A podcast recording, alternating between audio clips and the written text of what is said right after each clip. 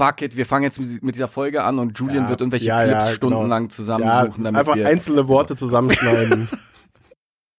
Marcus das weiß ich noch nicht. und Luc Der Gesichtsausdruck passt schon mal? und Julien. Ich glaube schon, ich fürchte. Jede Folge erklärt Dinge, die man vorher nicht wusste. Aber Enttäuschung auf sehr, sehr hohem Niveau. News, News, News.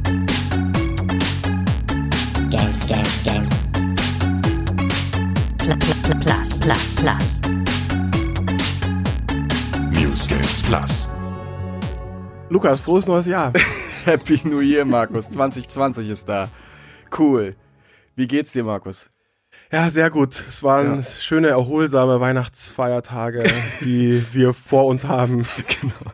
Wir tun jetzt natürlich so, als wäre alles schon vorbei. Ähm, wir haben natürlich diesen Podcast äh, no- 2019 aufgenommen und deswegen sprechen wir heute über die besten, schlechtesten Spiele des Jahres 2019 und über äh, alles, was uns so bewegt hat. Dachten wir uns. Das ist so ein guter Content, den man so zwischen Genau, den Jahren, ja. wenn man noch nicht irgendwie im, im, im Arbeits Ich hoffe, ihr Alltag habt so vier bis fünf Stunden Zeit für Genau. unseren Jahresrückblick, weil alles, was uns so bewegt hat, das Genau. kann viel werden. Genau, und äh, wir beginnen einfach mal mit einem Pile of Shame, würde ich sagen. Es gibt so viele Spiele, die so am Wegesrand liegen bleiben, die vernachlässigt werden von uns, weil wir einfach so einen busy Lifestyle pflegen. Wir arbeiten viel, wir sind immer auf Achse, wir sind viel unterwegs, wir jetten durch die Welt. Wir haben natürlich ein Privatleben, das, das erfüllt uns Ein komplett. florierendes Privat. sagt man Genau. das so? Nee, ja, ne? doch, könnte man sagen. Da floriert einiges bei uns. Einiges, Und- hier und da verpassen wir Spiele oder wir müssen sie auf äh, irgendwie auf Halde legen. Und damit würde ich gerne mal beginnen. Spiele, die es wert wären, äh, gespielt zu werden im Jahr 2019, wo wir uns aber so ein bisschen schämen. Hast du Hab da ich, was? Ja, da habe ich, äh, die Liste ist leider länger, als ich, Das habe äh, ich mir gedacht. als ich mir wünschen würde. Ja. Ähm, wie wollen wir das denn machen? Sollen wir einfach, ich glaube, da brauchen wir keine Reihenfolge, oder? Wir sagen also einfach so ein Lass paar mal- Games, ja. die wir dieses Jahr nie, noch nicht geschafft haben, Ja. die aber unbedingt noch sein müssen. Ja. Ähm, Fange ich trotzdem nicht mit dem Wichtigsten an, sondern würde mal sagen Control. Oh. Das neue Game von den Remedy-Leuten, Mhm. die ja für Max Payne und so weiter bekannt sind. Das. Uiuiui. Ich habe aus Versehen mein Mikro geschlagen, es tut mir leid. Ja, Max Payne Entwickler. Genau. Ähm, ja, das scheint ja eigentlich ein richtig gutes Spiel geworden zu sein. Will ich unbedingt zocken, weil ich Max Payne gerne gespielt habe und ich glaube auch die äh, Schieße. Du hast es ja gespielt, oder? Ich habe es durchgespielt. Die Schießereien und so weiter, das ist ja auch wieder so mit viel so Zeitlupe und, äh, und Gedöns. So sehr dynamische Angelegenheit, glaube ich. So stelle ich mir das zumindest vor. Deswegen will ich das eigentlich unbedingt noch zocken. Ist aber bei mir bisher quasi nicht, ja, hatte keine Zeit noch dafür. Bin mir relativ sicher, dass es dir gefallen wird. Das Gameplay ist schön. Es ist echt mal was anderes. Ich habe hier und da Reviews gelesen. Ich glaube auch, es jetzt, soll jetzt kein Diss sein gegen die GameStar, aber bei der GameStar stand im, äh, im Fazit, dass es, dass es so beliebig ist, dieses Spiel. Und ich finde, oder irgend, irgend so ein Adjektiv wurde benutzt äh, im Sinne von, ja, das Gunplay ist irgendwie sehr typisch fürs Genre oder irgendwie sowas, also was ich null unterschreiben konnte Ja, also weil es halt eine Waffe gibt, die du halt modifizierst, die immer so ein bisschen anders funktioniert und ist halt so schön oldschoolig mit den Vor- und Nachteilen, die oldschoolige Spiele nun mal haben, halt so daherkommt, ähm, dieses, dass du Fähigkeiten nach und nach freispielst, dass du auch gewisse Sachen verpassen kannst. Die Map ist so ein bisschen kompliziert, ähm, gab hier und da mal Probleme, aber an sich war das eine relativ erfrischende Erfahrung, wenn nicht diese ganzen Kleinigkeiten wären.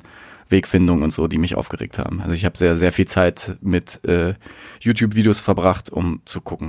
wo- wo Ja, das war auch einer der Gründe, warum ich nicht sofort zugeschlagen habe, weil ich eben auch so ein bisschen Angst hatte, Mhm. dass das eventuell mir auf die Nerven gehen könnte. Aber nach allem, was ich jetzt gehört habe, will ich das unbedingt noch zocken. Ich hoffe so ein bisschen, dass es vielleicht sogar im Game Pass bald mal auftaucht Hm. oder so und ich dann vielleicht nicht mal Geld dafür ist ausgeben muss. eine relativ gute Wette, glaube ich, denn das ist so ein Spiel, was eben nicht durch die Decke gegangen ist, was davon profitieren könnte, wenn die Leute Mhm. eben nicht mehr abgeschreckt sind Jo, eben. und da mal reingucken können. Nee, Control auf jeden Fall ein guter Pick.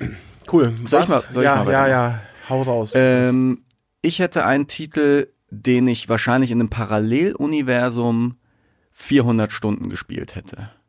Borderlands 3. oh. Und mit mit äh, Paralleluniversum meine ich ein Leben, wo wir nicht 15 andere Sachen spielen wollen, Mhm. wo das Spiel nicht irgendwie im Frühherbst erscheint oder Spätsommer oder wann das war, wo es irgendwie nicht gepasst hat. Ich weiß auch nicht, es war, war nicht so diese Zeit dafür. Ganz im Gegensatz zu einem Division 2, was Anfang des Jahres irgendwie mich genau richtig gecatcht hat, weil es irgendwie nicht so viel gab. Und dann haben wir halt zu viert mit Arbeitskollegen Division gesuchtet. Ähm, Ihr, ja. Ich, Genau, du nicht. Aber das war halt so ein Ding, da hat's funktioniert. Und Borderlands, was mich vom Gunplay echt anspricht und auch, glaube ich, vom Gameplay-Loop. Ich habe es dann angespielt ein paar Stunden alleine und habe gemerkt, das wäre schon richtig cool.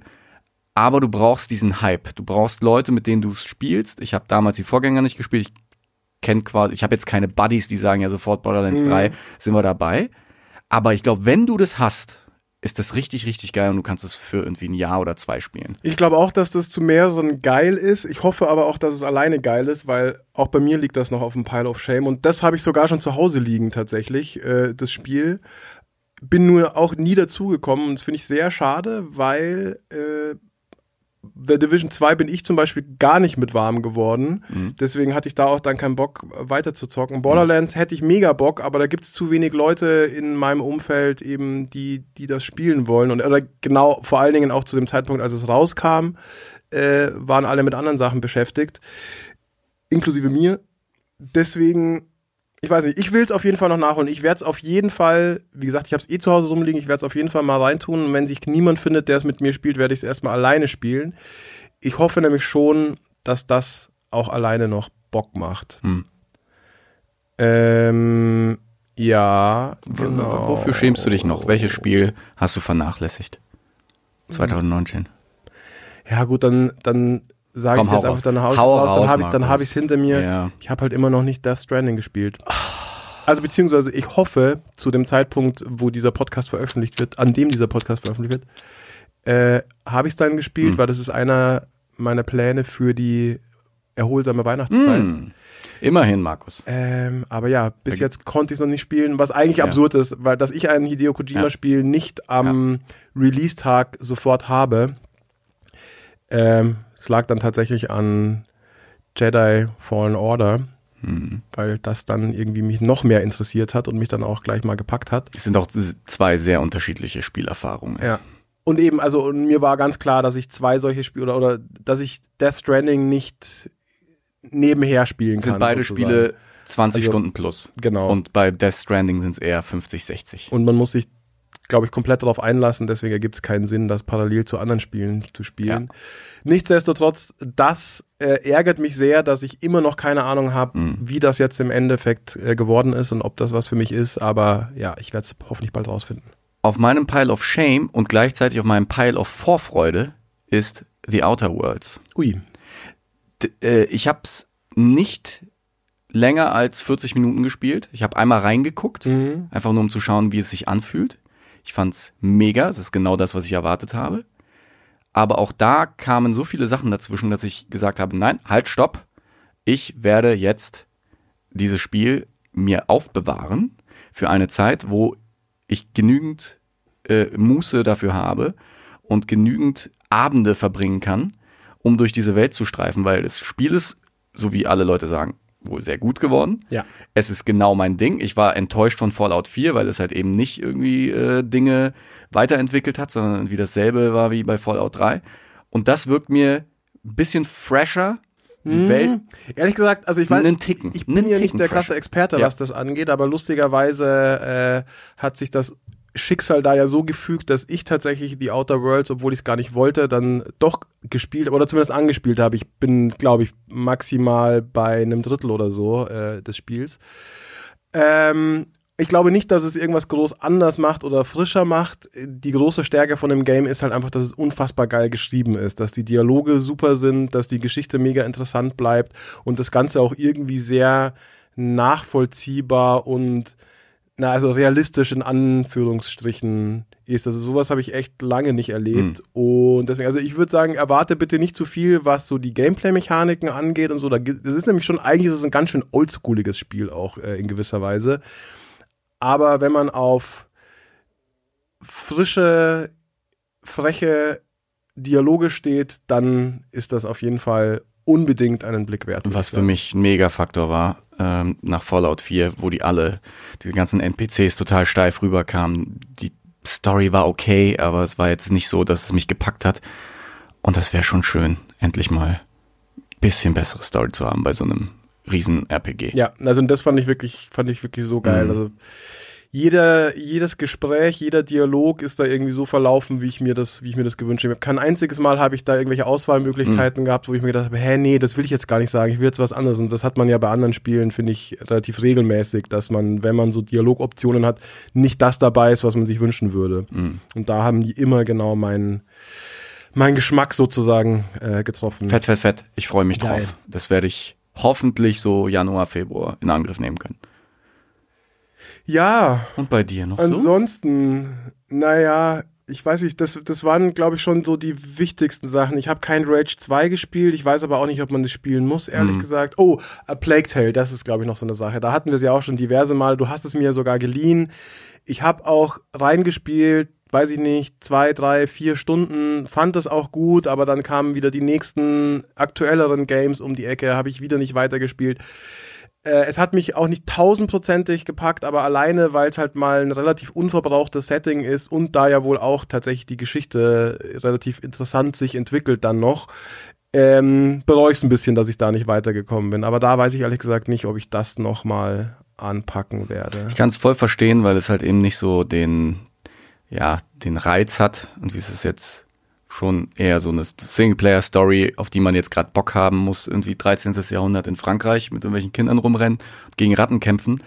Aber zu dem Zeitpunkt, da im Frühjahr, als es rausgekommen ist, hat es mich halt genau gepackt. Also da, da, zu der Zeit wollte ich genau so ein Spiel haben. Und deswegen wurde ich nicht, äh, ich habe es überhaupt nicht bereut, dass ich mir das gekauft habe. Für einen Fuffi und äh, die Singleplayer-Industrie unterstützt habe.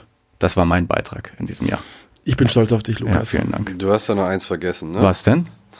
Was du leider immer noch nicht gezockt hast, weil es wieder in England ist. Da kannst du zwar nichts für, aber das Ju- sollte Julian, genannt werden. Julian, was hätte ich denn jetzt erwähnt? Was hätte ich jetzt erwähnt, Julian? Worauf Julian anspielt.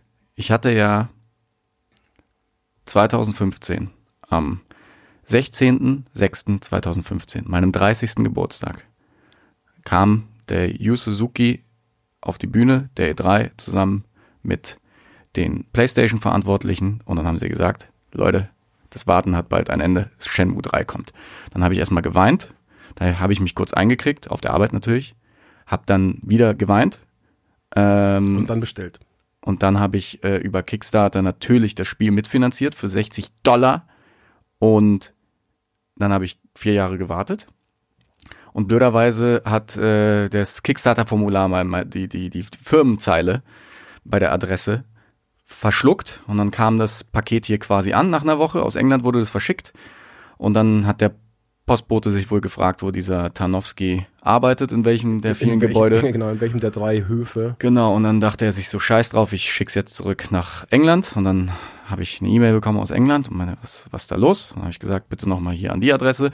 Also habe ich noch drei Wochen gewartet. Was unfassbar ist, einfach nur der Gedanke daran, dass ich 18 Jahre darauf gewartet habe und dann nicht am Release-Tag irgendwie im Mediamarkt stehen kann, um es mir zu holen.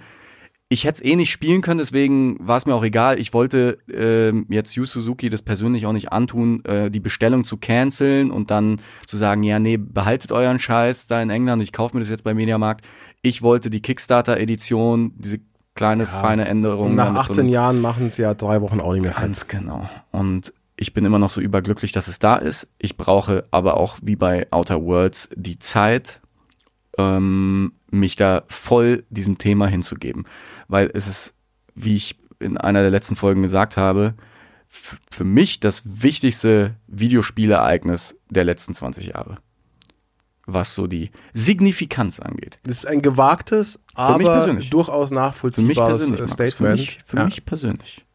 Und deswegen freue ich mich sehr, dass ich das noch vor mir habe.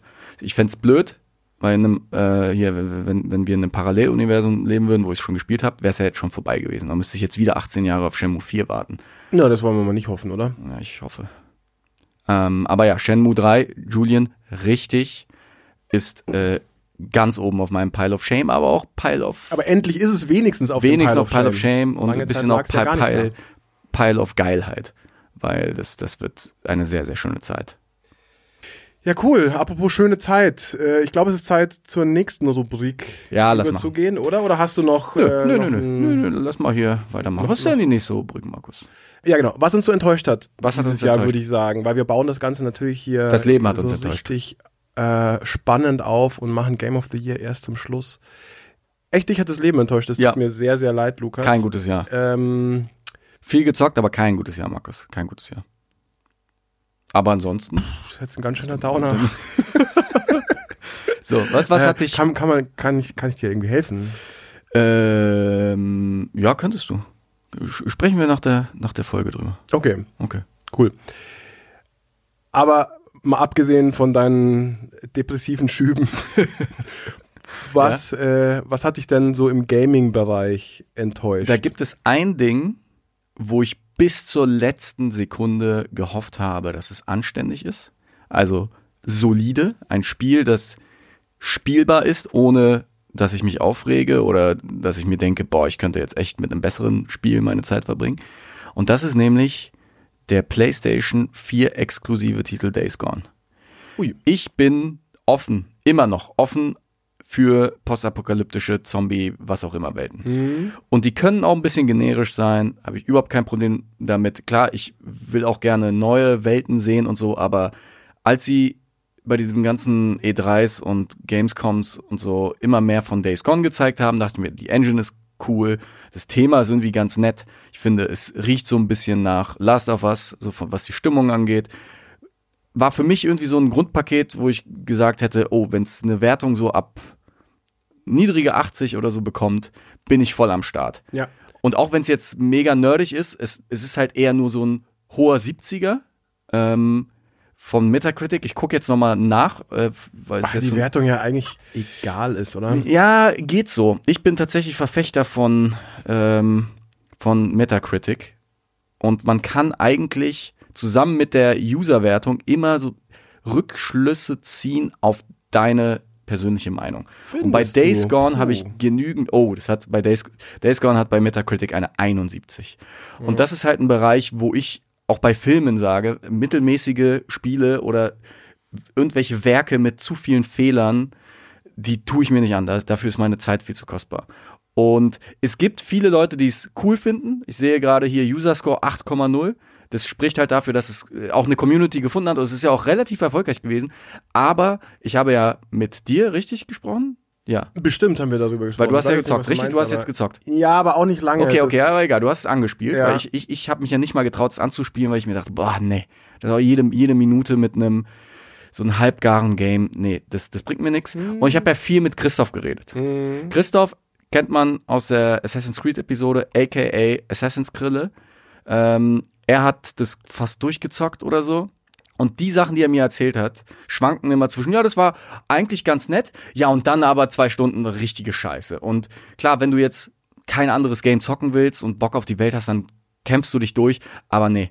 Also da in der Zeit habe ich viel lieber Plague's Tale gespielt, was einfach eine saubere Erfahrung ist von vorne bis hinten und nicht irgendwie durch die Map fallen und oh, nach 30 Stunden siehst du das beste Feature, nämlich hier dieser Horden Attack-Modus. So, Nee, nee, also ganz ehrlich, ist ja nicht, Ja, aber da ähm, waren so viele Sachen, wo ich mir denke, boah, Ja. nee, ich werde ich, ich werd mich nicht aufregen, sondern ich werde es halt scheiße finden und mittendrin eh aufhören. Und deswegen war ich echt traurig, dass Days Gone jetzt nichts für mich war. Also erstmal deine Einstellung zu Metacritic und so weiter, äh, das finde ich sehr interessant. Ich glaube, da müssen wir mal eine Spezialfolge drüber machen, Mhm. über äh, was man von so Wertungen hält und wie man die, wie man die so verwendet. Das finde ich nämlich tatsächlich sehr diskutabel. Mhm. Ähm, aber Days Gone, ja, habe ich auch auf meiner Enttäuschungsliste stehen. Allerdings würde ich sagen, Enttäuschung auf sehr, sehr hohem Niveau. Ich glaube, bei mir kam das Spiel so ein bisschen zur falschen Zeit. Nach Assassin's Creed und weiß nicht, was ich dann noch, God of War und so weiter. Ich hatte viele so riesige Open-World-Klopper und dann hatte ich keinen Bock auf den nächsten Open-World-Hammer, der dann halt noch dazu nur so gut war.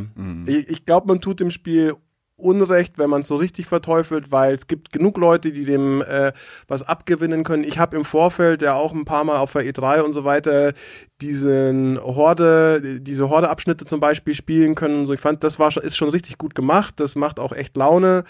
Ähm, also ich glaube, man kann mit dem Spiel echt Spaß haben, aber es ist halt ja nicht perfekt und hat zu viele Längen sozusagen. Also deswegen, ich finde dein, dein Rant klang jetzt ein bisschen sehr, sehr äh, hart, aber ja, am Ende ist es so. Für mich auch, habe ich mich eigentlich drauf gefreut und als es dann da war und ich ein paar Stunden reingespielt habe, musste ich leider feststellen, boah, nee, das hält mich nicht genug bei der Stange, um mich hier wieder Stunde um Stunde durch so eine Open World zu kämpfen. Ich finde, Assassin's Creed ist ein richtig guter Punkt, weil Odyssey ist ja ein fantastisches Spiel. Aber es hat mich komplett überfordert mit der Fülle an Missionen und es war zu viel Ja. zu tun. Und ich wusste ja immer, wenn ich einschalte, ob für 30 Minuten oder drei Stunden, ich werde meinen Spaß haben.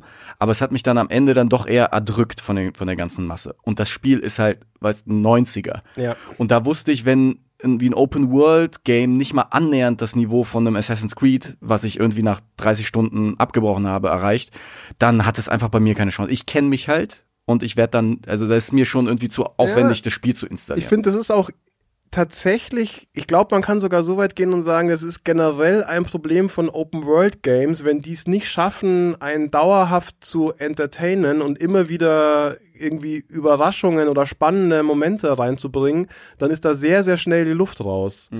Weil, ja, weil man eben so einen riesigen Bereich hat, in dem man irgendwie unterwegs ist und wenn da, also wenn das quasi nur Füllmaterial ist, und man ständig das Gleiche macht, dann ist da halt super schnell die Luft raus. Da kann die, die Story in den Story-Missionen so geil sein, wie sie will. Wenn man in der Zwischenzeit äh, irgendwie fünf Stunden in der Pampa rumlatscht und irgendwie Pilze sammelt, dann ist es halt lame. Hey, re- red nicht so über Death Stranding. ja. Ähm, ein weiterer Titel, auf den ich so viele Erwartungen gesetzt habe und der dann nicht so geil war. Nach zwei Stunden habe ich dann gemerkt, ich werde es wahrscheinlich nicht so schnell zu Ende spielen. Blood and Truth für PSVR. Mann, du nimmst mir hier die Spiele aus dem Mund, Ja, Lukas. wir, wir, wir sind uns da ein bisschen einig bei den Enttäuschungen. Ja. Und ich habe mich da auch sehr gefreut nach den ganzen Teasern, die es gab. Das ist ja von den Machern von den äh, Demos, die ganz am Anfang zu PSVR-Zeiten rausgekommen sind, von London Heist. Ja.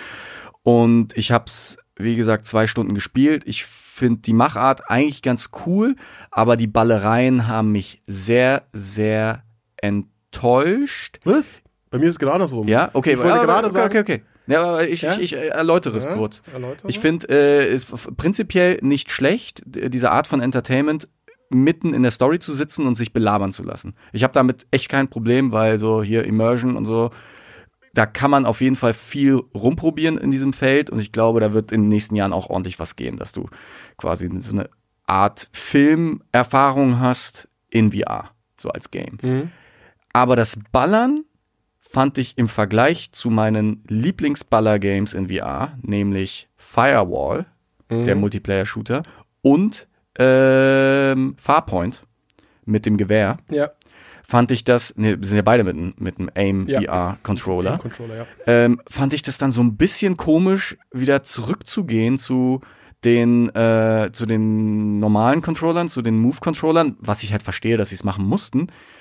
Aber du hast halt teilweise Gewehre, die du dann halt eben mit einer Move steuerst und so. Und es war nicht mehr so dieses Mittendrin-Feeling, wie ich dann irgendwie hatte bei einem Firewall, wo das Ballern einfach fantastisch war, wo du auf dem Pixel genau irgendwie äh, Leute über die Map snipen konntest. Und auf einmal bist du in so einer Schießbude, die super aussieht, die nett gemacht ist. Aber das Ballern hat mich nicht gecatcht. Okay, Null. verstehe. Kann ich ein bisschen nachvollziehen. Ähm, geht mir aber anders. Mich hat beim Ballern eigentlich nur genervt, dass es viele so Momente gab, wo man genau zielen musste mit so einer Pistole. Und das funktioniert halt leider, weil die Move-Dinger und das Tracking irgendwie nicht so, äh, ja, nicht so up-to-date sind, funktioniert das nicht geil genug, finde ich. Ansonsten hat mir das Ballern schon Spaß gemacht. Ich wollte gerade sagen, ähm, Blood and Truth hätte easy ein wesentlich geileres Spiel sein können, wenn sie einfach die Labergeschichten rausgeschmissen hätten. Das hat mich nämlich am allermeisten genervt. Also geile Inszenierung hin oder her, aber wenn gefühlt wirklich nicht mehr nur die Hälfte, sondern drei Viertel des Spiels darin besteht, dass man irgendwo rumsitzt oder rumsteht und sich voll labern lässt, äh, und man sich die ganze Zeit nur denkt, lasst mich ballern, haltet euer Maul, lasst mich einfach nur ballern, dann nervt's halt einfach. Und ja, das ist mein alles, was ich wollte und was ich mir davon erhofft habe, ist im Endeffekt Time Crisis in VR. Und was habe ich bekommen? Irgendwie Laber-Simulator in VR mit zwischendrin mal kurz ein bisschen Piff-Piff. Das fand Ja. ich, hat äh, Blood and Truth Schön, dass kaputt wir gemacht. beide separate Gründe haben, warum es eine Enttäuschung ist.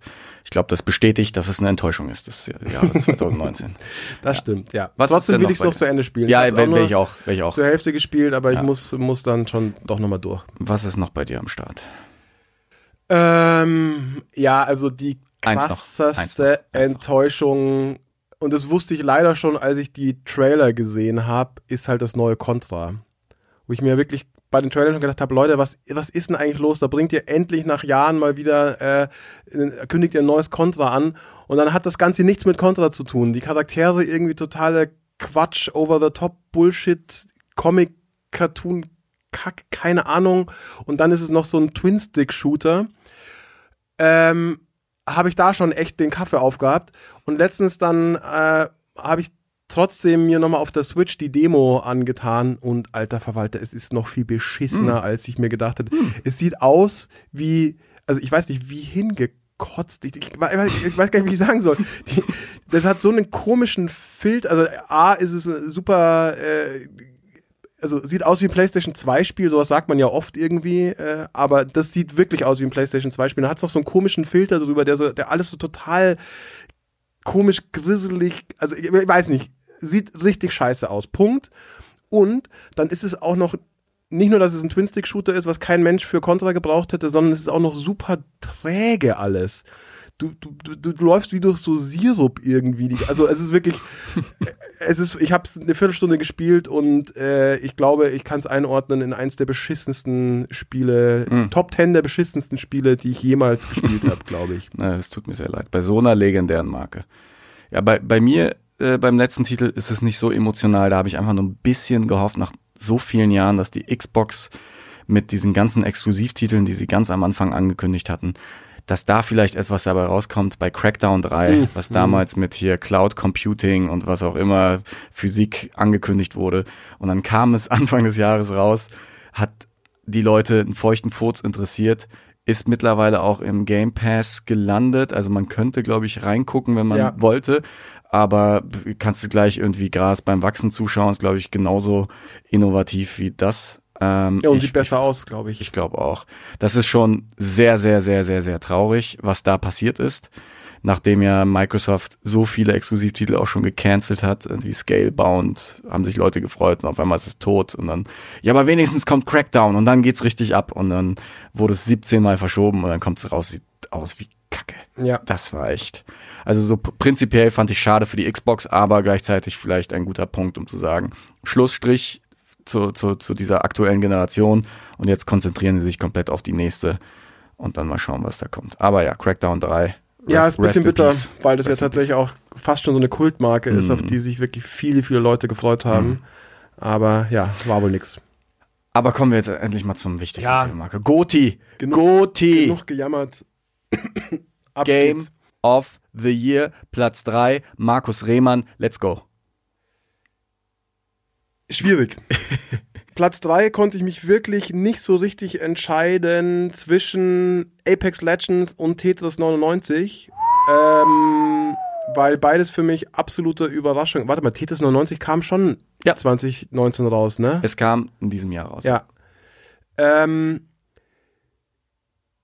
ja, be- beides für mich super geile Spiele, beides ziemliche Überraschungen, weil auch beide sehr plötzlich kamen. Ähm, ich würde mich dann, glaube ich, mit knappem Vorsprung für Apex Legends entscheiden, weil auch wenn Tetris das geilste Spiel aller Zeiten war, ist Word. und bleiben wird, ähm, ist es halt doch Tetris, was ich schon seit 30 Jahren spiele. Und Apex Legends War kam super äh, plötzlich um die Ecke, hat das Battle Royale Genre, ich möchte fast behaupten, so ein bisschen perfektioniert oder ihm zumindest nochmal so richtig die ein paar kleine, aber wirklich geile Details äh, dazugefügt. Und leider ist ihm äh, langfristig ein bisschen die Luft ausgegangen. Sie haben ein bisschen zu lang gebraucht, bis sie da irgendwie äh, Nachschub geliefert haben, was neue äh, Features, neue Levels und so weiter angeht. Aber nichtsdestotrotz hat mir das äh, wochenlang sehr, sehr viel Spaß bereitet. Naja, interesting. Ja, finde find ich auch, war eine sehr, sehr schöne Zeit, als wir diese, ich weiß nicht, sechs Wochen Apex so richtig gesuchtet haben. Ich habe Leute überzeugt, irgendwie Multiplayer-Spiele mit mir zu spielen, mit denen ich vorher noch nie gespielt habe. Also war schon ein Phänomen des Jahres. Ja. Also fand ich schön. Leider war auch da so ein bisschen das Problem, dass, äh, dass bald die Mitspieler ausgegangen sind, weil halt äh, alle Kumpels wieder weitergezogen sind zu anderen Geschichten. Ähm, aber das konnte man ja sogar alleine einigermaßen cool spielen, weil es dieses, dieses geile Point-Feature hatte. Irgendwann wurde die Community dann so ein bisschen ätzend und man hat zu oft irgendwelche Idioten mit dann dabei gehabt, die halt irgendwie Scheiße gebaut haben. Das hat es dann für mich leider langfristig ein bisschen kaputt gemacht. Aber ja, wie gesagt, für äh, die ersten Wochen nach Release war das wirklich äh, ein, eine sehr, sehr schöne Überraschung für mich 2019. Guter Platz 3, Markus. Respekt. Danke sehr, Lukas. Was ist denn dein Platz 3? Mein Platz 3 ist von Platinum Games. Astral Chain für die Switch. Grafik, Art Direction, Musik, Gameplay, alles zusammen. So ein schönes Gesamtpaket. Hat mich komplett umgehauen. Ich hatte im Podcast darüber gesprochen, dass es entweder mich die nächsten vier Wochen beschäftigen wird und ich werde es lieben, oder ich merke nach zwei Minuten, dass ich 60 Euro für ein Spiel ausgegeben habe, was nichts für mich ist. Denn ähm, ja, es, es ist eigentlich kein Genre und auch kein Stil, so dieser Japano äh, Detektiv Story, was auch immer Kosmos, da bin ich nicht drin. Muss man mögen, ja. Muss man mögen. Ich weiß nicht, was ich Vergleichbares in meinem Leben gespielt habe, was so japanisch war. Ähm, aber das Gameplay und die Mucke wirklich haben mich sofort reingezogen. Es war ein sehr, sehr kompaktes Spielerlebnis. Du wusstest einfach immer, was du, was du machen musst. Es ging immer voran. Ähm, du hattest auch immer so schöne Blöcke. Also so eine Mission hat dann mal eine Stunde oder eineinhalb gedauert. Du konntest es immer so schön einteilen. Wusstest, okay, jetzt habe ich einen Abend, da schaffe ich jetzt zwei Missionen und das mache ich jetzt. Und dann hast du es halt geschafft. Dann waren die äh, Endbosse immer ziemlich spektakulär und auch fordernd. Am Anfang war meine größte Sorge auch, dass ich bei diesem Platinum Gameplay nicht klarkomme, weil wir sind ja auch schon ein bisschen ältere Männer. Und ähm, wenn da diese ganzen jungen Hüpfer mit ihren Platinum Games und irgendwie dreifachen S-Bewertungen irgendwie bei Devil May Cry und solchen Spielen, also die, die, die sind natürlich sehr beeindruckend. Ich dachte aber nicht, dass äh, ich mich reinfuchsen kann in so ein Gameplay, weil es schon was anderes ist. Definitiv. Und ähm, ja, es hat geklickt. Nach 30 Minuten wusste ich, oh ja, ich habe schöne Wochen vor mir und ich bin da richtig aufgegangen in dem Game. Und das war eine richtig schöne Überraschung, denn ich weiß noch, dass ich irgendwann mal so richtig dumm äh, mir so dachte, was kommt irgendwie jetzt demnächst für die Switch raus, weil da hatte ich, glaube ich, Octopath Traveler gerade durchgespielt. Und dann habe ich halt so gesehen, ah, irgendwie kommt da nichts mehr im, im Herbst. Und dann habe ich mir so ein IGN-Video reingezogen zu Astral Chain und dachte mir, hello, könnte das etwa etwas für mich sein? Und dann habe ich mich überraschen lassen und zum Glück waren es keine 60 Euro für die Tonne. Ja, cool. Stimmt, das liegt auch noch auf meinem Pile of Shame übrigens. Ja. Astral Chain, geil. Cool. Platz zwei, Markus. Komm, einfach mal Platz raus. zwei, Star Wars Jedi Fallen Order. Ich hab's gesagt. Hm. Ja. Okay. Auch wenn ich vor ein paar Folgen noch ein bisschen drüber gerantet habe. Äh, ich hab's weitergespielt, ich hab's durchgespielt und muss sagen, alles in allem ein sehr, sehr feines Spiel. Es hat so seine Macken. Ich habe mich auch im weiteren Verlauf noch irgendwie zwei, drei Mal über Kleinigkeiten aufregen müssen. Aber alles in allem ist es halt das geilste Star Wars Singleplayer-Spiel oder eigentlich das geilste Star Wars-Spiel seit Jahren. Ähm, allein dafür Hm. muss man ja schon dankbar sein. Und ich würde aber sagen, selbst für Nicht-Star Wars-Fans ist das Ding auf jeden Fall einen Blick wert, weil es ist einfach ein super schönes Action-Adventure. Mischung aus Tomb Raider mit ein bisschen Dark Souls-Einschlag, aber nicht zu krass. Zumindest auf dem Schwierigkeitsgrad, auf dem ich gespielt habe, sind die Kämpfe zwar fordernd, aber nicht so, dass es irgendwie frustrierend wird, außer ein, zwei Bossfights vielleicht. Ähm, man kommt sich so richtig geil wie ein Jedi vor tatsächlich, äh, weil die Kämpfe eben etwas fordernd sind und wenn man dann aber halt den, den Dreh raus hat und die, die Stormtrooper reihenweise fallen, ähm, ja, kommt man sich einfach echt richtig cremig vor. Die Stimmung passt, die Story ist cool. Ich finde leider trotz dem oder, oder auch nachdem ich es durchgespielt habe, immer noch den Helden ein bisschen blass. Also dieser komische, weiß ich nicht, ich glaube, der kommt vom Planeten England oder so, der Typ. Damn. Kleine, kleine blasse Engländer, äh, kleine blasse äh, Ginger-Dude. Ähm, da hätte ich mir ein bisschen charismatischeren Helden äh, gewünscht. Aber ja, nichtsdestotrotz, ja, geiles, geiles Spiel. Du hast, glaube ich, immer noch nur ein paar Sieben, acht Stündchen Stunden. reingespielt. Und da würde es ein bisschen komisch kommen, wenn ich da jetzt hier von Game of the Year Klar, sprechen würde. ja. Deswegen habe ich, wir sind ja ein seriöser Gaming-Podcast. Genau. Wir bewerten nur, was wir wirklich durchgespielt Genau. haben. Und gleichzeitig, äh, ja, sind es ja auch unsere persönlichen äh, Jahreserlebnisse. Also deswegen quatschen wir euch ja so die ganze Zeit voll, wie bei uns gerade der Alltag ist und warum wir welche Spiele spielen können und warum nicht. Und bei Jedi ähm, habe ich mich ja erstmal ein bisschen verwehrt, in Anführungszeichen, weil ich auch wusste, das ist was für mein Pile of Vorfreude. Ein Spiel, von dem ich weiß, dass es mir gefallen wird, aber ich eben keine Zeit jetzt habe. Und dann an irgendeinem Wochenende habe ich es nicht mehr ausgehalten. Ich wusste, ich habe nur Death Stranding und das zieht mich zu sehr runter gerade. Ich brauche irgendwie was lock lockeres, flockiges und das w- war's dann. Also es ist ein tolles, tolles Game, aber ich habe mich zurückgehalten, weil ich wusste, bei dir wird's in der Top 3 landen, deswegen wurde ja alles erfüllt. Soll ich mal meinen zweiten Platz? Ja, würde ich sagen. Mein zweiter Platz ist Call of Duty Modern Warfare Multiplayer. Der Julian in der Regie klatscht Beifall, denn am Freitag haben wir noch äh, richtig schöne Multiplayer-Partien gehabt mit diversen Kollegen. Es war sehr, sehr schön. Besonders schön fand ich unsere erste Runde, die wir gemacht haben. Ich habe noch vorher mit unserem Kollegen Dennis gesprochen und da meinst du, Dennis, ich freue mich sehr, aber äh, sei bitte nicht wieder böse, wenn ich wieder besser bin als du. Und haben wir noch drüber gelacht, erste Partie, und wir haben uns so ein Kopf-an-Kopf-Rennen äh, geliefert. Das war richtig, ich habe richtig geschwitzt, weil mein Ziel war, in der ersten Runde erstmal so ein Zeichen zu setzen.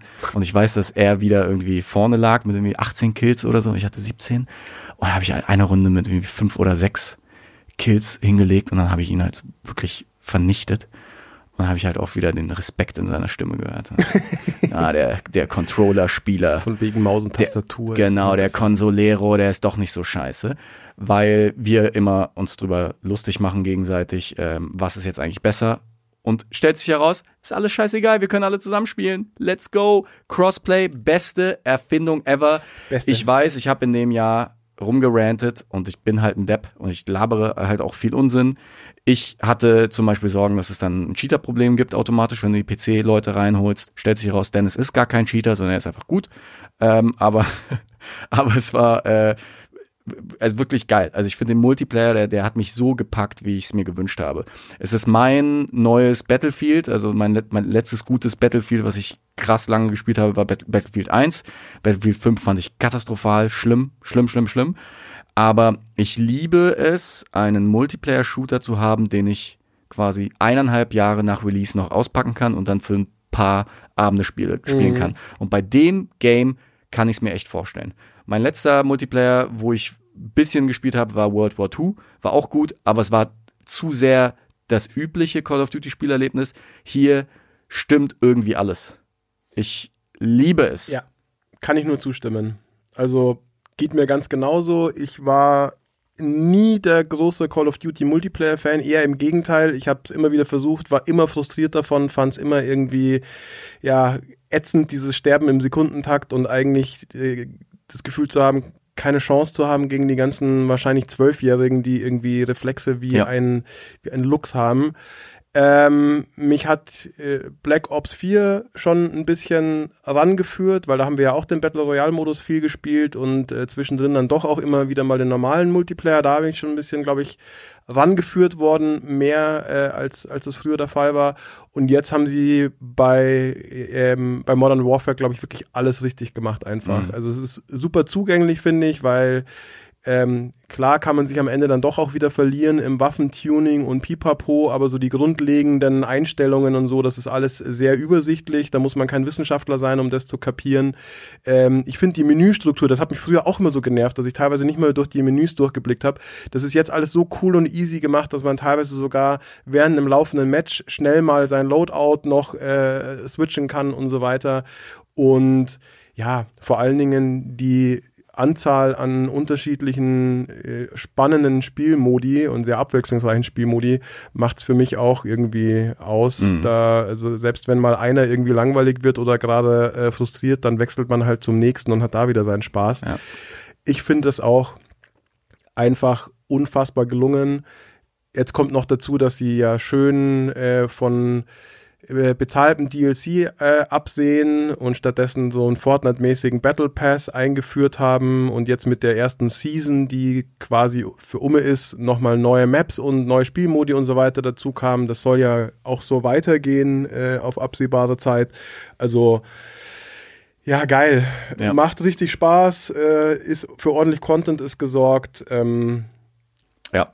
ich würde deswegen Ja. sogar so weit gehen und Call of Duty, auch wenn es, also ich habe mich echt ein bisschen gewunden, weil das ist ja so ein bisschen auch so Call of Duty, äh, also, also als Gaming-Konnoisseur kann man ja eigentlich Call of Duty Oh, nicht, Bleu, als, Remane, nicht als Game of the Marke, Year so Call of diese, Duty, der Bauer. diese Proleten, genau, diese Proleten-Serie, die ja jedes Jahr das gleiche ist, bla bla bla bla bla und äh, gewalttätiger Ego-Shooter, äh, Hurra, Patriotismus, bla bla bla. Aber ich muss es leider sagen, wenn ich mir angucke, was ich dieses Jahr am exzessivsten gespielt habe und womit ich langfristig am allermeisten Spaß hatte, Mhm. dann ist das momentan tatsächlich Modern Warfare. Deswegen Aber- ist Modern Warfare Was? mein Was war das, war das der Übergang? Damn! Das kam unerwartet. Ich dachte, Ja. du machst jetzt einfach nur so einen kleinen Exkurs. Aber wir können, wir können gerne, Nee, wir, wir können Hammer. trotzdem weiter noch, äh, du darfst gerne auch noch was zu Modern Warfare sagen, wenn ihr noch was habt. Aber ich dachte mir, es passt gerade so Ja, gut, passt super. weil es ist mein Spiel. Denn ich fand auch sogar die Kampagne Mhm. sehr, sehr gut. Ähm, hatten wir es ja letztens auch schon davon. Manche Julian Leute klatscht. sagen ja oder finden es wieder doch auch wieder zu sehr hurra patriotismusmäßig oder diese Schrecken des Krieges haben keinen richtigen Einfluss auf die Helden der Story. Das sind dann alles wieder so simple äh, Geschichten, bla bla. Das mag alles sein. Ich fand trotzdem, dass in der Kampagne krass rüberkam, dass Krieg super ätzend ist, dass äh, da im Endeffekt alle nur Verlierer sind. Und deswegen ist für mich da so gut wie ähm, seit sehr, sehr langer Zeit äh, so gut wie schon sehr, sehr lange Mhm. nicht mehr. Ich, ich weiß nicht, ob überhaupt jemals schon ein Call of Duty das so gut vermittelt hat. Ich fand eben schon bei äh, Call of Duty 2 fand ich auch, dass das ein Antikriegsspiel war, weil da auch rüberkam, wie, wie die Leute da in der Normandie, wie die äh, fliegen, wegsterben sozusagen. Und Modern Warfare schafft es für mich auch wieder, so Szenen zu präsentieren, wo man sich wirklich denkt, so, boah, scheiße, super, super ätzend, möchte ich niemals in der Mhm. Realität Mhm. erleben. Ich habe die Kampagne noch nicht durch, deswegen habe ich das jetzt erstmal auf den Multiplayer beschränkt, weil ich den halt suchte und der Singleplayer gefällt mir auch sehr gut, aber Es ist auch, also ich finde halt, finde das tatsächlich, muss man noch mal ganz kurz drauf eingehen, sorry, dass ich dich schon unterbreche, aber es ist tatsächlich, ich finde, das ist ein mega absurdes Phänomen, dass man auf der einen Seite diesen Multiplayer zockt und suchtet, wie du sagst, wo man wirklich Spaß hat mit seinen Kumpels, wo es dann auch irgendwie Phosphor, Granaten und sonst was gibt, super, super ätzendes Zeug, aber das ist halt so, ich finde, das ist so komplett entkoppelt, weil das einfach, ja, das ist halt einfach Multiplayer ja, wie soll ich sagen, es ist eher so ein sportliches Ja. Ding tatsächlich. Gleichzeitig ist die Kampagne super ernst und so. Also es ist wirklich, ich kann total verstehen, dass jemand, der da eher so von draußen äh, drauf blickt oder so, dass er sagt, hey, sag mal, habt ihr noch alle äh, noch alle am Sender irgendwie. Es kann doch nicht sein, dass sie auf der einen Seite hier was von Antikriegsspiel äh, Spiel labert und auf der anderen Seite Mhm. irgendwie hier im Multiplayer völlig braindead irgendwie da stundenlang am rumballern seid. Aber ja, keine Ahnung, es ist einfach Das so. stimmt schon, weil äh, das beste Beispiel ist zum Beispiel diese Thematik, wenn du mal eine Mission hattest bei Call of Duty, wo du aus irgendwie einem Bomber oder einer Drohne so äh, Ziele auf dem Boden beschießt. Ja. Das äh, sah ja schon damals vor zehn Jahren so realistisch aus, dass Leute gesagt haben, puh, sollte man mit so einem Drohnenkrieg so einen Spaß haben oder mit einem äh, Kampfhubschrauber auf irgendwelche äh, quasi so Aufständischen zu ballern. Und der, der größte eben Gap äh, von der Tonalität ist wirklich, wenn du die Kampagne hast, wo du dann so echte Charaktere hast und hier, wir kämpfen für unser Land und wir sterben für unser Land. Und dann habe ich aber eine Multiplayer-Runde, wo ich durch keine Ahnung welchen Zufall äh, da zehn Kills in Folge habe und dann so einen Kampfhubschrauber steuere und dann 20 Leute wegmähe Ja. mit der Gatling Gun. Und dann bin ich halt der King und fühle mich total gut. Aber wenn ich sowas halt dann in der Kampagne spielen würde, wäre es wahrscheinlich so, ach fuck, guck mal Ja. jetzt hier, das ist viel zu realistisch. Ja, auf der anderen Seite, also oh, crazy eigentlich. deepes Thema, aber Ja. ich finde, ähm, das zeigt ganz gut dieses, ähm, ja, dieses Phänomen auf, dass, also was ja viele Leute nicht verstehen, was ja, war, weswegen ja auch lange Jahre Counter-Strike so in Versuch war, aber dass die Leute da wirklich nicht, nicht checken, dass, dass es da im Multiplayer geht's 0,0 darum, dass das jetzt irgendwie, dass es geil ist, Leute zu erschießen oder sonst was, sondern das ist ja wirklich so wie Fangen spielen früher oder so. Also es geht, im Endeffekt geht es wirklich nur darum, wer ist der, wer ist der Bessere. Und ich finde das auch wirklich, man macht sich da gar keine Gedanken mehr drum, dass, dass da auf dem Bildschirm quasi gerade Leute erschossen werden oder so. Es hat damit überhaupt nichts zu tun. Aber oh Gott, wo sind wir jetzt, jetzt Ja. da reingeraten? Ja, okay, äh, eigentlich ich- wollten wir nur ja, ja. sagen, dass Call of Duty, Call of Duty geil. Äh, Kurzform. genau. Ja, Ja, nee, tatsächlich, also Hut ab Activision. Auf jeden, ey. Ähm, Infinity Ward. Wer hätte das What's gedacht? up? Richtig. Die haben nochmal richtig einen rausgehauen. Ja. Was Ja. ist denn dein Uh. Spiel des Jahres, Lukas? Ich Ich bin mir ich nicht ganz sicher, ich war zu faul, äh, unsere Halbjahres-Special-Episode nochmal durchzuhören. Aber ich glaube, bei mir hat sich nichts geändert, Markus. Ich befürchte. Ich befürchte es. Ja, Ja. tatsächlich. Bei mir hat das zweite Halbjahr nichts verändert, was natürlich auch daran lag, dass ich eben einige Spiele nicht so zeitlich würdigen konnte. Aber das Game, das mich in den letzten zwölf Monaten gepackt hat wie kein anderes, mich erinnert hat an die guten alten Zeiten des Gamings, mich äh, von der Story her gut unterhalten hat und überrascht hat, was das Gameplay angeht, ist Metro Exodus. Ich war kein Metro-Fan. Ich habe die Vorgänger nicht gespielt.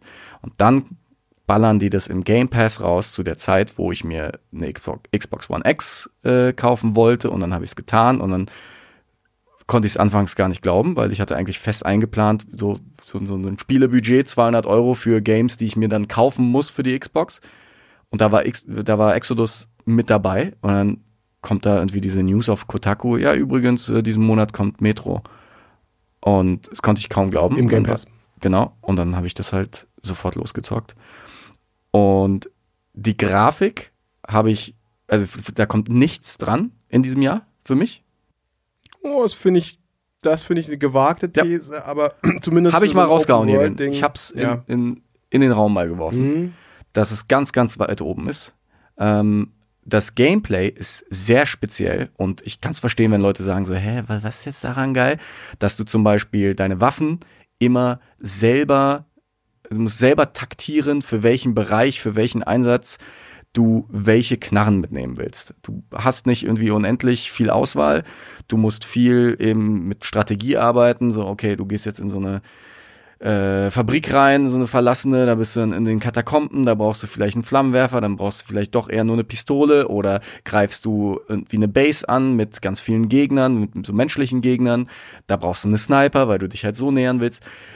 Dein Gehirn arbeitet kontinuierlich und äh, das Gunplay ist sehr speziell, denn jeder einzelne Schuss zählt. Du fühlst dich wie dieser Artyom in Russland, der mit dem Zug irgendwie versucht, zu so einem Bunker zu kommen, um irgendwie die Welt zu retten und dann irgendwie in Novosibirsk am anderen Ende Russlands landet und da ist alles verschneit und alles schlimm und überall Mutanten und jede einzelne Kugel äh, quasi tut dir weh, wenn du etwas, wenn du, wenn du Munition verschwendest. Wenn du hier aus Versehen irgendwie die Taste drückst oder wenn du zu viele Kugeln in so ein Vieh reinballerst und merkst, okay, das da habe ich jetzt zehn Kugeln verloren. Und sowas hatte ich in meinem ganzen Shooterleben noch nicht, dass ich äh, so angespannt durch diese Korridore gelaufen bin, ähm, bei jedem Gegner wirklich überlegen musste, was nehme ich jetzt für eine Knarre, wie überlebe ich das alles. Das ist für mich der ultimative Survival-Shooter, geiler Story, der besten Grafik des Jahres meiner Meinung nach und der besten Atmosphäre, die ich seit, seit langem in einem Singleplayer-Game erfahren habe. Weil du einfach alles so händisch machen musst. Du hast ein Visier, was kaputt gehen kann, das kann brechen, das kann leicht irgendwie äh, quasi so einen so einen Riss bekommen, es kann aber komplett brechen, es kann äh, schmutzig werden, du musst es halt dann säubern und das sind immer nur Klicks und man würde vielleicht denken, das ist doch total umständlich, warum sehe ich jetzt nicht, wenn ich meine Gasmaske äh, irgendwie trage, warum sehe ich da nicht irgendwie die, die Ränder des Bildschirms? Es hat alles seinen Sinn. Wenn du da einmal reinkommst, da wirst du mir hoffentlich gleich noch paar Sachen aus deinen Erfahrungen erzählen, es fühlt sich ganz anders an. Und das hat mich gepackt. Ja,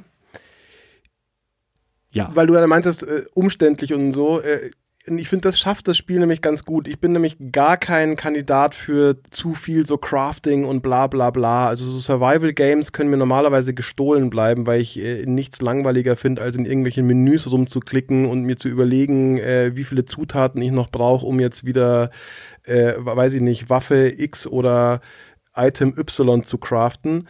Aber äh, Metro schafft es ganz gut, finde ich, das auf ein Minimum zu reduzieren. Also die, wie soll ich sagen, die Handgriffe, die man tun muss, äh, sind nicht besonders komplex und nicht besonders umständlich. Ähm, nichtsdestotrotz, genau, wie du sagst, gibt es einem halt die ganze Zeit das Gefühl, man muss so ein bisschen was tun für sein Überleben und man muss wirklich Hand anlegen, um in dieser unwirtlichen Umgebung da, äh, wo halt Nachschub super, super rar gesät ist, äh, irgendwie klarzukommen. Ich hab's ja dann tatsächlich, ich, ich hatte es ja liegen lassen, äh, ich habe das relativ zu Anfang gespielt, äh, bin aber gar nicht klargekommen, weil es so einen krassen Delay hatte. Oder ich bin mir ehrlich gesagt im Nachhinein gar nicht mehr sicher, ob es wirklich ein Delay war oder War's. ob Es, es gab ein technisches Problem, das ausgepatcht wurde. Genau, aber, aber das Spiel ist ja immer noch irgendwie langsam. Ich Ja. glaube, ich kam damals nämlich von vor allen Dingen Black Ops 4 ähm, Battle Royale äh, zocken zu Metro. Und das ist natürlich ein Unterschied wie Tag und Nacht. Dieses 60 Frames super, super schnell äh, Geballer zu Metro eher gemächlich vorgehen. Also auch das ganze Gameplay, ähm, Delay hin oder her, ist ja viel, viel träger Ja. als bei einem Call of Duty. Deswegen hat mir das am Anfang, glaube ich, so gar nicht gefallen. Darum habe ich es auch recht schnell liegen lassen, aber nachdem du und ja auch Christoph Ja, 17 äh, Wochen lang eingeredet so haben. gehypt waren, uns dann eben auch hieß, ja, dieser Patch ist raus, der Delay ist nicht mehr so schlimm, so habe ich es auch nochmal angepackt. Ich habe es immer noch nicht durchgespielt, leider, weil dann wieder Sachen dazwischen kamen, aber mich hat es dann echt auch nochmal gepackt und ich bin froh, dass ich es äh, dass ich's weitergespielt habe. Dass es irgendwie das bestaussehendste Spiel des Jahres wäre, da kann ich jetzt nicht mitgehen. Für das, was es ist, für so ein relativ open-worldiges Ding, ist die Optik und die Atmosphäre sehr geil, das stimmt, aber ich finde, es gibt Spiele, die sehen wesentlich besser aus äh, in 2019. Die sind aber Nichtsdestotrotz, nicht in geilen 4K, Markus. Das war nämlich ja, ja, das war ja, die okay. Auflösung, Markus. Ja, die gut. Auflösung. Aber anyway, das Gesamtpaket ist, Ja. ist super stimmig und ja, wenn man auf Singleplayer, Ego-Shooter, die nicht so ganz äh, Standard sind, äh, steht, dann Ja. sollte man unbedingt mal einen Blick Support your local Singleplayer Developer. Und mit local meine ich äh, dieses äh, Entwicklerstudio aus Kiew. Aber ich, ich bin wirklich fasziniert, weil es kommt, also es ist für mich auf einer Ebene mit Witcher 3, äh, was so die bahnbrechendsten Spiele der letzten fünf Jahre angeht. Ja, krass, das hat sich ja wirklich richtig. Mhm. Ja. Äh, Metro und Witcher sind bei mir auf einem Level, weil ich so schockiert bin. Und Jetzt kommt irgendwie so ein International Rant und auch so ein bisschen so ein Publisher Rant. Ich frage mich halt, warum in Anführungszeichen kleine Studios aus Ostblockländern wie äh, Polen und der Ukraine, wie die einfach mal so innovative Dinger rausballern, während große Publisher und Entwickler, wie zum Beispiel Bethesda und Fallout und so, wa warum da gefühlt seit Jahren Stillstand herrscht und ich mir nie denke, boah, die haben jetzt endlich mal irgendwie das Rad neu erfunden oder mal das Shooter-Genre nach vorne gebracht. Und bei Witcher war das das Rollenspiel äh, quasi, der, der, der, der Rollenspiel-Kosmos, der einfach auf ein komplett neues Level getrieben wurde, während irgendwie so BioWare und Co. alle so nur dahe- da, dahin dümpeln und vor allem, ich, ich schau zu dir, Bethesda, ähm, also ein Fallout 4, das irgendwie in wenigen Monaten zusammen mit Witcher erschienen ist, das, das war für mich irgendwie so wie 90er und äh, 2019. Also Ja, das stimmt. Also, Welten liegen dazwischen. Und da frage ich mich, wie, wie kann man in einer Welt, wo es solche Spiele gibt, weiterhin mittelmäßige Sachen machen? Verstehe ich nicht. ich, also was, was, was Witcher und Metro gemeinsam haben, ist, glaube ich, dass die beide am Ende eigentlich ein krasses Wagnis eingegangen sind auf einem, was das Budget und so weiter angeht, aber ja schon AAA-Level. Und das hat sich in den Fällen halt tatsächlich komplett ausgezahlt. Und Also ich kann nachvollziehen, oder das ist ja das alte Problem sozusagen, dass so ähm, Big Player im Endeffekt eben kein Risiko mehr eingehen, sondern halt einfach nur immer und immer wieder das servieren, wo sie halt wissen, das kommt sowieso an. Deswegen gibt's jedes Jahr ein neues Call of Duty, deswegen gibt's irgendwie das x-te Assassin's Creed, deswegen gibt's, äh, weiß ich nicht, jedes Jahr ein FIFA, mal ganz doof gesagt und so weiter. Ähm, und gerade beim Metro hat man sich halt wirklich mal getraut, was zu machen, wo man vielleicht nicht von Anfang an wusste, ob das wirklich bei der breiten Masse gut ankommt, weil es ist ja schon so ein bisschen sperrig und nicht so Standardkost. Ist halt wirklich die Frage, warum solche Studios sich das erlauben können oder erlauben einfach und, und, und andere nicht. Weiß nicht, ob das vielleicht auch, also boah, sehr, sehr klar, also gewagte Risiko ist auf jeden jetzt, Fall- aber ähm, ob das daran liegt, dass halt im Ostblock vielleicht die, ähm, die Löhne nicht so hoch sind, also, also Personalkosten und die vielleicht Hm. Deswegen Die müssen, nicht, die müssen sich beweisen vielleicht auch. Also so die Mitarbeiter, die haben halt einen höheren Druck so. Ähm, du, du musst zeigen, was du drauf hast. Und ich meine, deswegen sind ja auch Brasilianer so gut im Fußball, was sie Sie kämpfen sich halt aus, von der Straße, weißt, in, in den europäischen äh, Elitefußball. leider Weißt? endgültig raus, was das Thema angeht. Nee, Aber- keine Ahnung, Ah, aber irgendwas, Ja, irgendwas haben hin die, oder her irgendwas haben solche Studios. ist, ist geil, dass es sowas Ja. gibt und man tatsächlich nicht nur im Indie-Bereich, sondern auch was so Riesenproduktionen angeht, doch immer wieder Ja. mal überrascht wird, Ja. positiv. Ja, und äh, mit äh, Cyberpunk wird ja dann irgendwie, glaube ich, ein nächstes Level wieder erreicht. Deswegen die äh, äh, Erfolgsgeschichte der Ostblock Studios geht weiter. Props an CD Projekt Red. Ähm, ja, dann wären wir durch mit unseren Goatees. Ja. Wollen wir noch eine, eine kleine Rubrik hinterher schieben? Ja, wir machen mal, würde ich sagen, ein Special uh, What to Expect. Der Also Markus. What to Expect die nächsten zwei Wochen, sondern was erwarten, beziehungsweise vielleicht auch eher so ein bisschen, worauf freuen wir uns denn in 2020? Das machen wir jetzt noch. Okay, kurz. Ich habe ähm, da gerade hab was schon- gelesen. was, was, hat, was hat er gelesen? Ich habe da gerade was gelesen. Julian hat was gelesen. Julian, Im Internet, Du oder? sollst nicht lesen, während wir podcasten. Du sollst Julian. unseren Stimmen lauschen. Im Julian. April wird es ein weiteres Remastered geben. Ich weiß. Ah, okay, ja. okay, okay. Ja, aber nee, gu guter Einwand, weil hat, haben wir nicht auf der Liste. Was, was, was? What to Expect im April 2020 wird ein Top-Titel für mich Resident Evil 3. Ach so. Remake. Ja. Nachdem Resident Evil 2 auch schon einer meiner Top-Titel, also in der Top 5 des Jahres Mhm. wäre jetzt gelandet, aber ansonsten ist es zu lange her. Ich kann irgendwie kein Januar-Spiel irgendwie hier zum Game of the Year machen, sorry. Mhm. Aber ähm, Hä?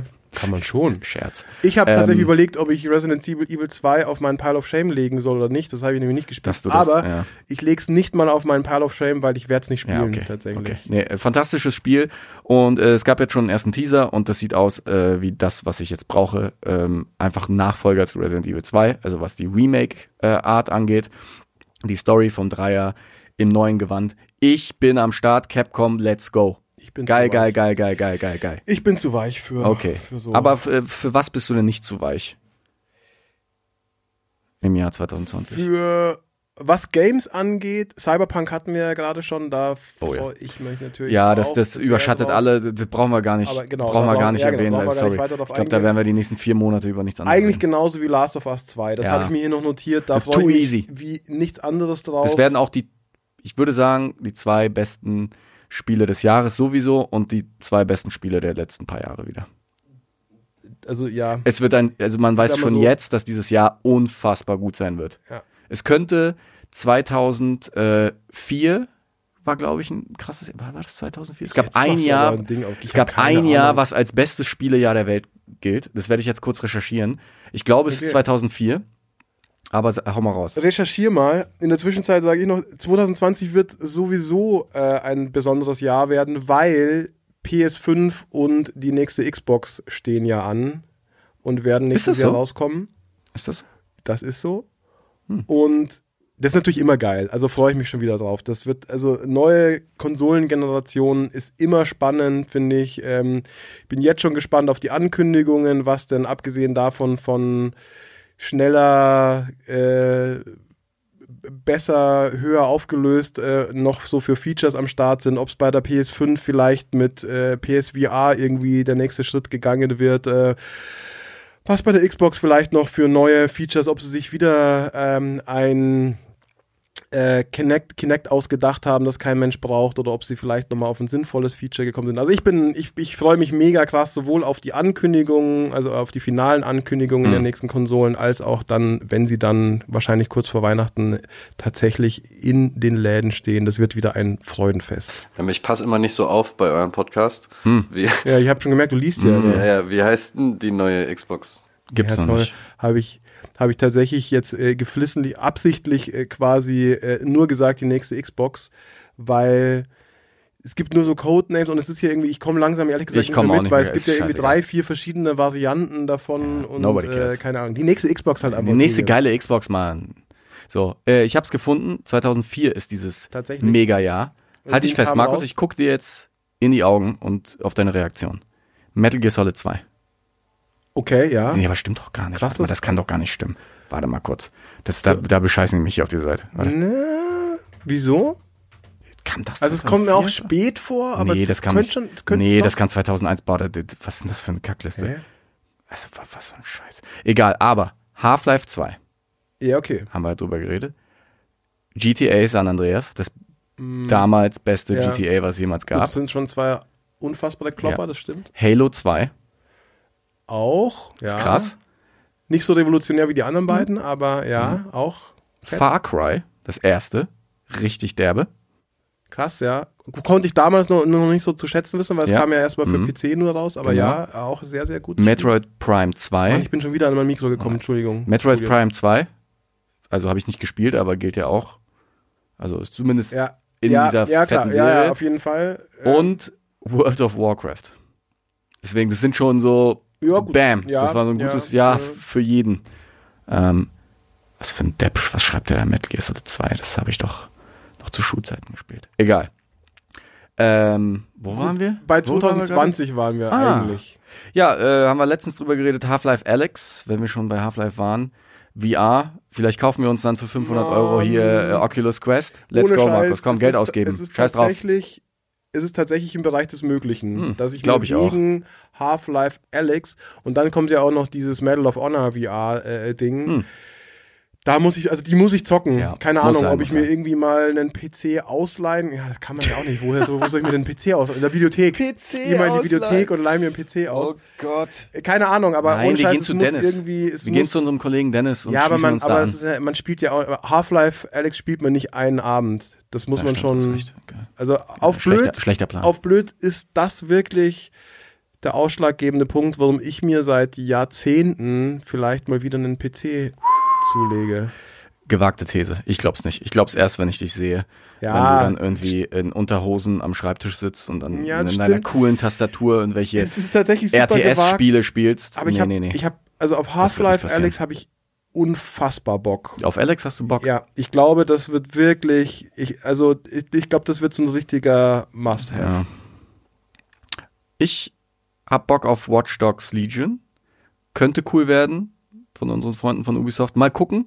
Ich habe ja sogar Watch Dogs 2 gespielt, obwohl ich mich häufig gefragt habe, warum. Häufig, sehr häufig fremdgeschämt hast, hoffentlich. Ja, dem- ja, ja. Die. Story war Fremdscham pur. Ich fand es aber trotzdem lustig, dass es äh, sich nicht wirklich ernst nimmt. Also das war jetzt nicht äh, cringy, cringy, weil sie es ernst meinen, sondern cringy und sie wussten's. Und Ich kann es ich, trotzdem nicht ich ertragen. bin für Open-World-Spiele immer zu haben. London-Setting, cool, Brexit, fuck Brexit. Ähm, wird, glaube ich, ein nettes Setting. Ich bin gespannt. Brauchen wir aber nicht viel drüber reden, haben wir in dem Jahr eh schon viel gemacht. Genau. Habe ich auch, also bin ich ein bisschen skeptisch, ob Ja. das am Ende äh, Ja. wirklich so geil wird, aber äh, ich äh, hoffe es und möchte glauben, dass das Ja. äh, auch mal wieder eine bisschen andere Spielerfahrung wird. Genau. Ich glaube, dann war das jetzt unser Jahresrückblick, würde ich sagen. Irgendwann ist auch mal gut. Jetzt, Ich möchte noch, ich möchte noch sagen, Was? ich hoffe auf noch Markus? mehr Crossplay-Titel so. in 2020. ja, die kommen. Da würde ich Keine mich Sorge. Sehr, da würde ich mich Garantiere ich dir. Ich rufe kurz Mr. Activision an. Ähm, ich äh, schaue bei Mr. EA vorbei und sag denen, Leute, Cool. Crossplay, bitte, bitte mehr jetzt. Vielen Dank, und Lukas. äh, keine Sorge, das wird kommen. Das, äh, da hast du mein Wort. Okay, geil. Dann kann Ähm, 2020 ansonsten- jetzt losgehen. Genau. Ist ja, ist, sind jetzt schon ein paar Tage ins Land gegangen. Und äh, ja, bislang ist 2020 total cool. Ja, in diesem Sinne, habt einen guten Ja. Jahresstart. Und bis demnächst. Happy New Year äh, und so weiter und so fort. Wir Jo. hören uns äh, Bald. bald wieder. Macht's gut. Tschüss. Vielen Dank für euer Interesse und der Nachfrage. Ich fand am geilsten Ace Combat 7.